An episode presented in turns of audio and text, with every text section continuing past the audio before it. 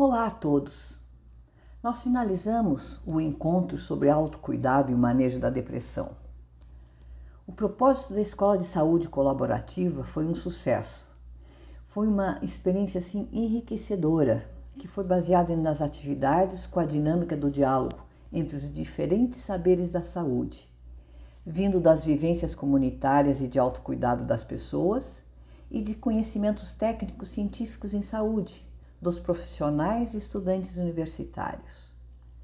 Nesse último encontro, nós abordamos a questão da importância dos cuidados na alimentação e no sono em relação à depressão. Outro ponto foi a questão do sistema de saúde, os CAPs, o Centro de Atenção Psicossocial, e também a rotina pós-crise depressiva, como medida de garantir uma qualidade de vida. Eu leio aqui uma colocação sobre alimentação e depressão que foi feita nesse último encontro. A presença de sintomas depressivos mostrou-se associada a uma alteração dos hábitos alimentares, como um maior consumo de alimentos considerados de conforto, por norma ricos em açúcares simples e ácidos gordos trans e saturados, o que pode aliviar momentaneamente os sintomas, mas agravar os episódios depressivos a longo prazo, para além de aumentar o risco de desenvolver outras doenças crônicas, como obesidade que também está relacionado com sistemas depressivos. Sendo assim, uma variação do estado nutricional em indivíduos com depressão pode ser importante.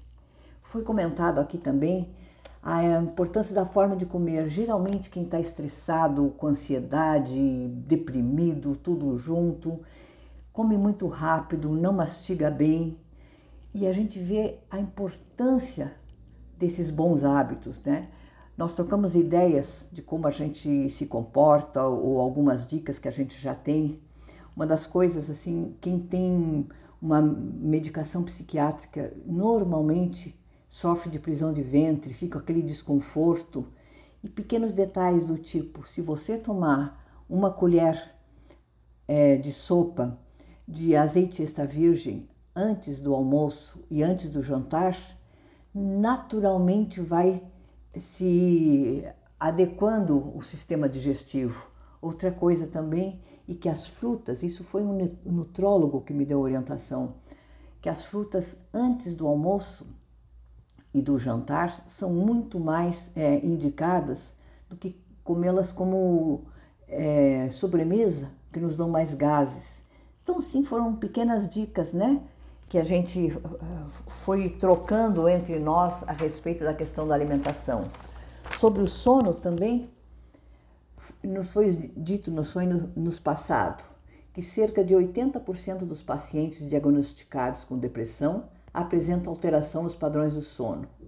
Indivíduos deprimidos podem sofrer de uma variedade de sintomas de insônia, incluindo dificuldade em adormecer, dificuldade na manutenção do sono, um sono não reparador e aumento da sonolência diurna. Aí eles deram dicas, né? Tem horários regulares de sono, principalmente para acordar, que a luz do sol é importante, que é um grande aliado para a insônia quanto à depressão, realizar atividades relaxantes durante a noite, comer alimentos leves no jantar.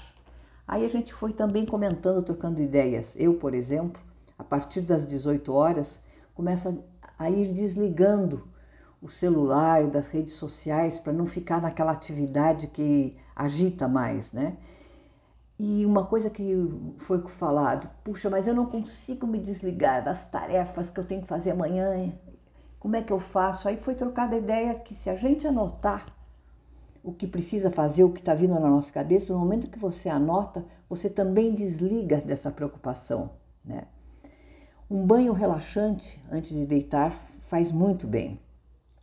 Outra coisa levantada foi que o sono a gente precisa respeitá-lo.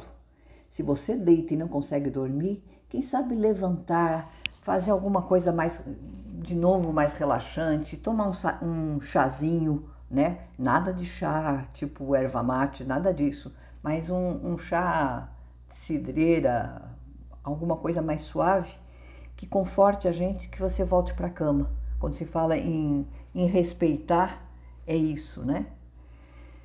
Durante os quatro encontros, a gente foi verificando o que significa para nós a depressão, listando maus momentos, o que causa gatilhos estressores, como evitá-los. Anotamos também os bons momentos, o que os previne. Nos informamos sobre o que é, como tratar e como cuidar da depressão, sua relação entre estresse e ansiedade. Nós verificamos a importância dos cuidados com a alimentação e com sono, os benefícios das atividades físicas, de se ter um passatempo, da respiração e da meditação. Salientamos a importância do autocuidado, do apoio da família, do sistema de saúde, dos amigos e o papel das associações. Nesse último encontro falamos muito sobre o sistema de saúde, o que significa a unidade básica, os CAPs, onde a gente pode procurar alguns é, comparativos entre o atendimento dos CAPs, que são o Centro de Atenção Psicossocial, a diferença entre no interior e na capital, os bons e os maus atendimentos, né? Mas esse conjunto de informações, justamente com a troca das experiências vividas, nos deram base para a gente criar um plano de bem-estar, mesmo tendo a depressão, mesmo tendo que nos cuidar, indo ao psiquiatra, indo ao psicólogo. Então hoje eu encerro Saúde Mental agradecendo ao Tiago Ribeiro, da Escola de Saúde Colaborativa, que me fez esse convite para participar deste curso.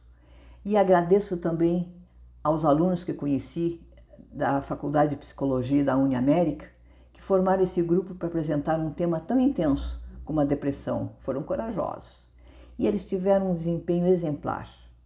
Também agradeço a todos que participaram, que colaboraram com suas vivências, que trocaram ideias, fizeram perguntas. São essas experiências e vivências que enriquecem um aprendizado. Então fica aqui o meu até breve a todos.